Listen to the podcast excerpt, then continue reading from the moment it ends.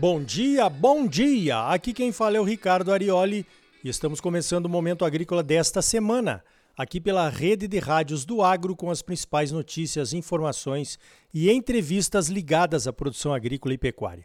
O oferecimento é do Sistema Famato Senar, Sistema Sindical Forte, Agropecuária Próspera. E também estreando aqui conosco hoje o Cicred, gente que coopera cresce. Venha crescer conosco, associe-se ao Cicred. Vamos às principais notícias da semana? Então veja esta. O governo da França informou que o surto agudo de gripe aviária altamente patogênica, transmitida pelo vírus H5N8, está impactando fortemente o setor avícola no sudoeste do país. Já são 418 focos confirmados desde dezembro. Desses focos, 406 foram detectados em fazendas de aves no sudoeste da França, principalmente fazendas de criação de patos, os canards. Segundo o governo francês, cerca de 2 milhões de patos e outras aves tiveram que ser abatidos até o momento. Importante que o Brasil monitore essas epidemias em aves e suínos que estão aparecendo lá na Europa. Nossas exportações de aves e de suínos estão aumentando e precisamos manter isso, viu? A eficiência das nossas defesas sanitárias estão sendo testadas. Veja esta. A greve dos motoristas, anunciada para o início desta semana, acabou não acontecendo. Uma ótima notícia para o Brasil, por conta da crise econômica que a pandemia trouxe. O atraso no plantio de soja deve atrasar o pico da oferta de soja para março. Com isso, a demanda por frete rodoviário em março já está confirmada e os preços do frete devem subir. Falando em atraso do plantio de soja, as vendas externas do nosso principal produto de exportação caíram 96% em janeiro em relação a janeiro do ano passado. O motivo você já sabe. Foi reflexo do atraso no plantio e, consequentemente, da colheita. Praticamente não tivemos soja colhida em janeiro. No Paraná, nas regiões que já tinham soja pronta, as chuvas atrasaram a colheita a AG Rural calculou que colhemos apenas 2 milhões e meio de toneladas em janeiro em todo o Brasil. E as exportações de janeiro foram de apenas 49.500 toneladas. Falando em fretes, está acontecendo uma falta de containers no mundo. É uma espécie de guerra por containers. Está mais lucrativo para os navios levarem os containers vazios de volta para a China do que carregá-los com o arroz da Tailândia, as ervilhas do Canadá ou açúcar da Índia, por exemplo.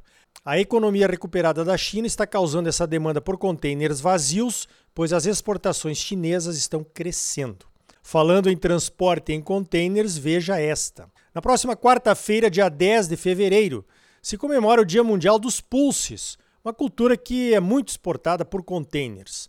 Pulses é o nome dado em todo o mundo para os grãos secos de diversas leguminosas, como aqueles feijões, o azuki, o mungo, o calpi e também o gergelim, a lentilha e o grão de bico.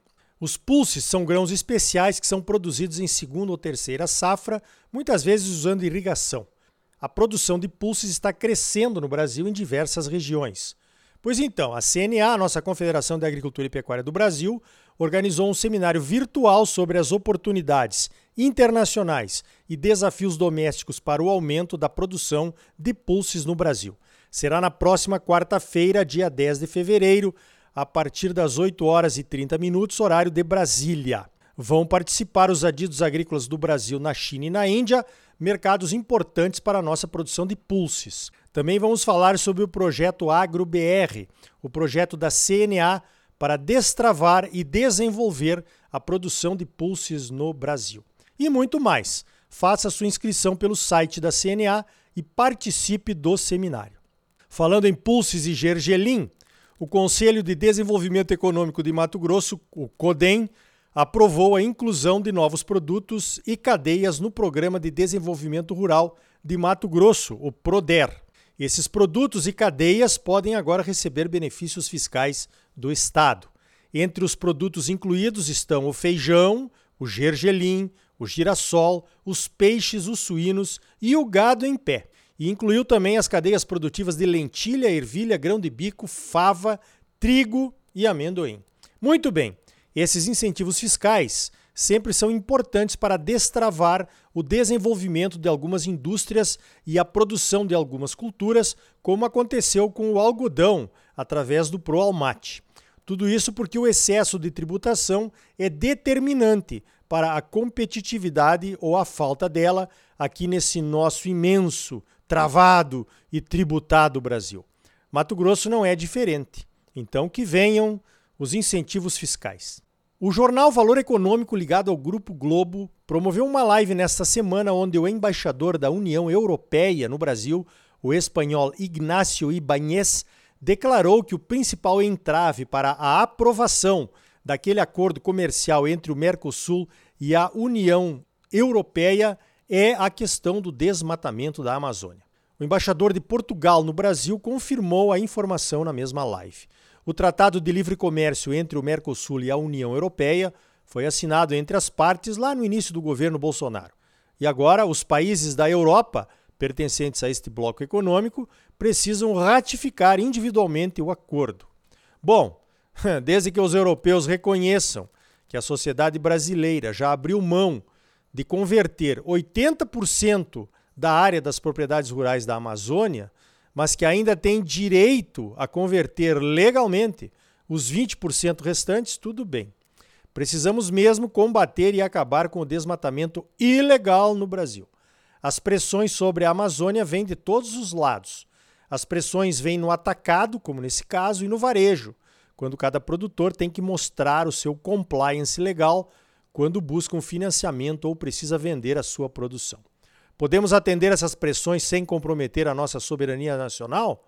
É claro que podemos. Já estamos no bom caminho há muito tempo, desde a aprovação do novo Código Florestal, que é inédito no mundo, só tem aqui no Brasil.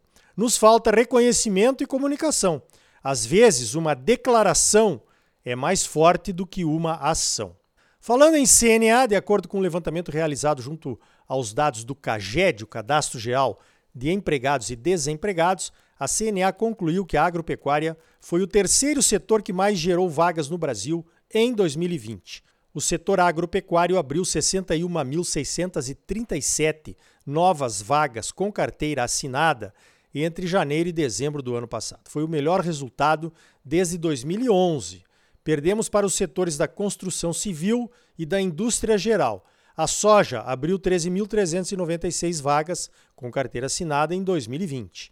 Em seguida veio a criação de bovinos para a produção de carnes, que gerou 11.598 postos. Em terceiro lugar veio o café, com mais 6.284 vagas. E em quarto lugar veio a produção de aves, que abriu 5.993 vagas. Falando em abrir vagas em, em agronegócio, empresas de fora do agro estão querendo entrar.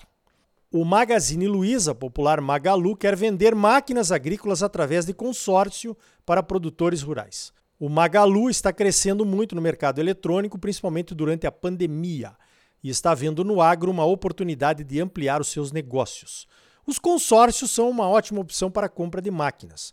Muitas vezes, fazendo bem as contas, os encargos e os custos são menores do que o Moder Frota, aquele financiamento tradicional e você não precisa engolir os penduricalhos que alguns bancos empurram quando você contrata um Moder Frota. O problema do consórcio é a entrega da máquina ou do bem. A entrega não é imediata, depende de sorteio ou de lance. Por isso tem que ser muito bem planejado. Mas se eu fosse você, antes de comprar um consórcio da Magalu para o seu próximo trator ou colheitadeira, eu passava ali no Sicredi. Os planos de consórcios das cooperativas de crédito costumam ter encargos e taxas bem menores do que outros consórcios oferecidos por aí. Fora a segurança que você tem, pois está aderindo a um grupo de consórcio de primeira linha que vai realmente entregar o bem pelo qual você está pagando. As vantagens oferecidas pelas cooperativas de crédito são inúmeras. Os consórcios são apenas uma delas. Passa lá no Sicredi e conheça as outras opções. Então tá aí, no próximo bloco, o Ceneri Paludo, diretor executivo da Sicredi Central, fala sobre o pré-custeio e o crescimento do volume de financiamentos agrícolas nas cooperativas de crédito do Sicredi. Não perca, é logo depois dos comerciais. E ainda hoje, os contratos de venda futura de soja podem ser questionados na justiça por conta do aumento exagerado dos preços ou da pandemia? E também vamos conhecer alguns detalhes do novíssimo Plano Nacional de Fertilizantes com o secretário nacional de Política Agrícola, o César Halum. E aí, tá bom ou não tá? É claro que tá bom, você só merece o melhor. Então não saia daí, voltamos em seguida com mais momento agrícola para você, num oferecimento do Sistema Famato Senar, Sistema Sindical Forte e Agropecuária Próspera. E gente que coopera cresce. Associe-se ao Sicredi e venha crescer conosco. Voltamos já.